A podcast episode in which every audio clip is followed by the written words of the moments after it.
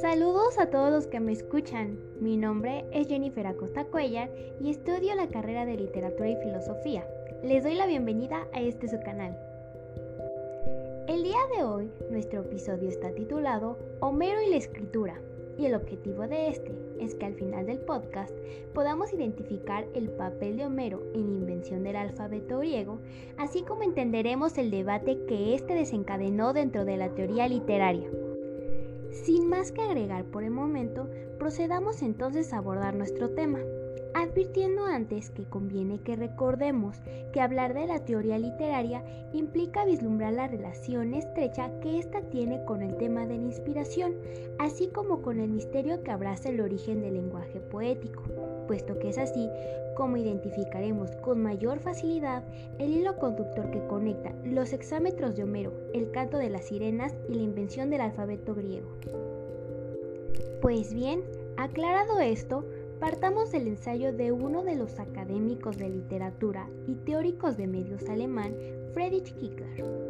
En su ensayo Homero y la escritura, basado en la tesis de Barry Powell, argumenta el hecho de que la escritura alfabética tuvo su origen en los cantos de Homero, por lo que en consecuencia todo el lenguaje que esté compuesto en sílabas, en consonantes vocales unidas está al mismo tiempo dotado de lo poético. Es decir, que toda aquella escritura que se derive del alfabeto es poético, dado que reproduce la voz humana. Para dar más sustento a esta afirmación,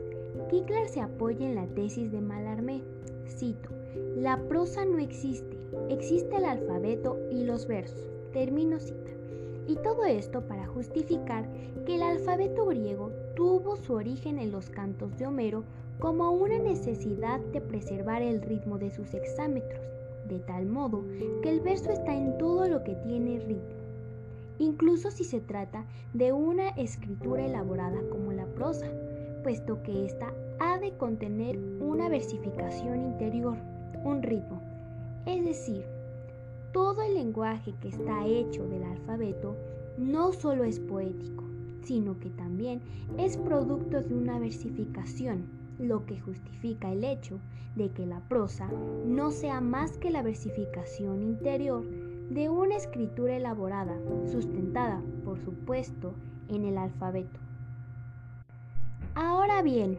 ya tenemos claro que lo que motivó la invención del alfabeto griego fue nada más y nada menos que la búsqueda por preservar los cantos homéricos, por lo que conviene preguntarnos,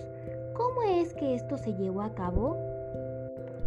Kickler menciona que toda la escritura alfabética griega se articula mediante las vocales que Homero mismo inventó para dar voz a las sirenas de sus cantos, A, E, Y que según Barry Powell es a partir de esto como se facilitó registrar el exámetro homérico en un alfabeto elaborado.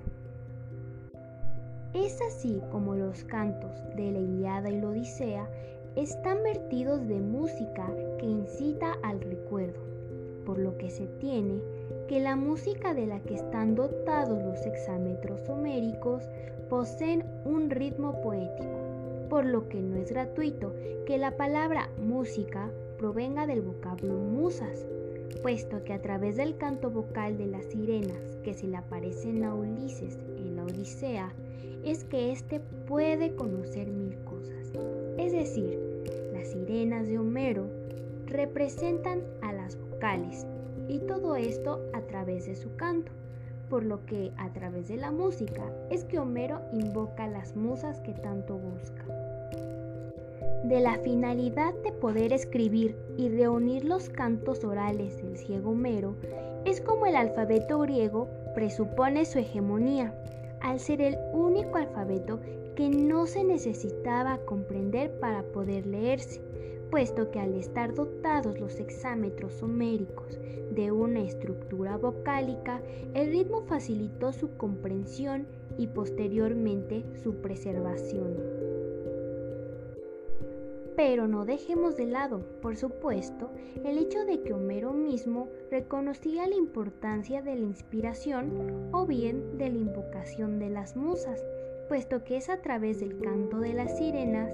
que da voz a la inspiración y da pie al mismo tiempo al registro de grandes acontecimientos como lo fue la guerra de Troya.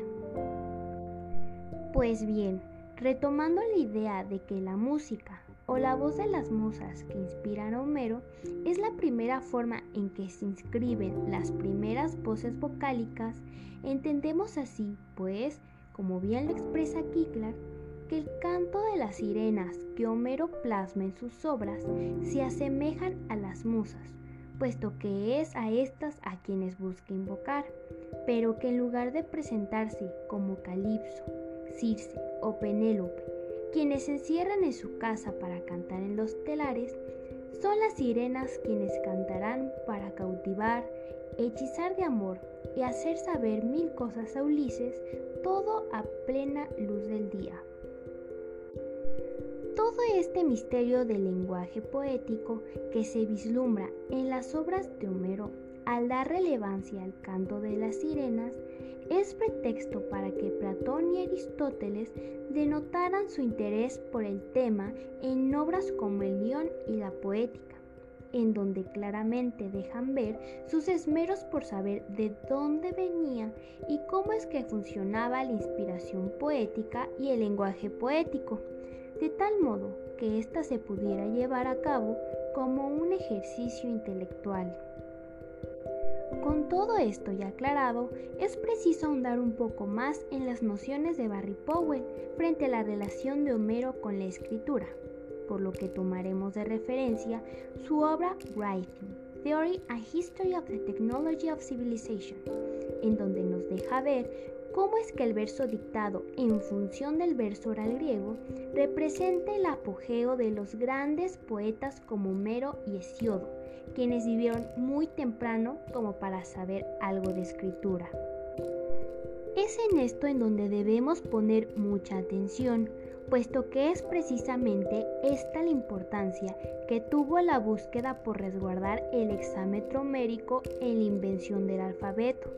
ya que como bien lo expresa Powell, cito, el alfabeto griego permitió conservar el contorno fónico aproximado del verso, por lo que esta necesidad de preservar el poderoso ritmo de la poesía de Homero supuso el motivo por el cual se da la invención de signos vocales, término cita. ¿Qué quiere decir esto? Que no hubo mejor inspiración o candidato a esta invención del alfabeto griego que el mismo Homero, ya que gracias a su propia invención de los cantos vocálicos en las sirenas, es como se facilitó la búsqueda por conservar en una primera tecnología de escritura todas sus obras. Una vez expresada toda la importancia de las obras suméricas en la invención de la escritura alfabética griega es como finalmente incito a nuestros escuchas a reflexionar cómo es que uno de los inventos tecnológicos más importantes para la humanidad, como lo fue y lo sigue siendo el alfabeto griego, sigue siendo uno de los debates de la teoría literaria es claro que Barry Powell y Friedrich Kiegler advierten en sus obras las consecuencias de la invención de la escritura alfabética, dado que desencadenó desde sus comienzos una gama de transformaciones sociales, culturales, políticas, económicas y de las que incluso Platón y Aristóteles hacen hincapié en su influencia dentro de la sociedad que se busca construir o bien en el modo en que está vinculado con el manejo de la retórica, por lo que conviene que veamos este invento como un hecho que no está atado solamente a la época antigua, sino que nos tratemos de preguntar cómo es que podemos trasladar esas transformaciones a un panorama actual, es decir, que reflexionemos ¿Cuál es el canto de las sirenas que actualmente está dirigiendo los intereses de la sociedad? Así como debemos preguntarnos cómo es que de un primer contacto con la musicalización del alfabeto pasamos a un encuentro con un alfabeto escrito como lo son los libros y los ensayos? Pues bien, es con esta pregunta que damos fin a este podcast, no sin motivarles antes a que lleven a reflexión su respuesta y que puedan generar sus propias conclusiones con ayuda del contenido presentado. Me despido de ustedes y agradezco su tiempo a este podcast. Hasta luego.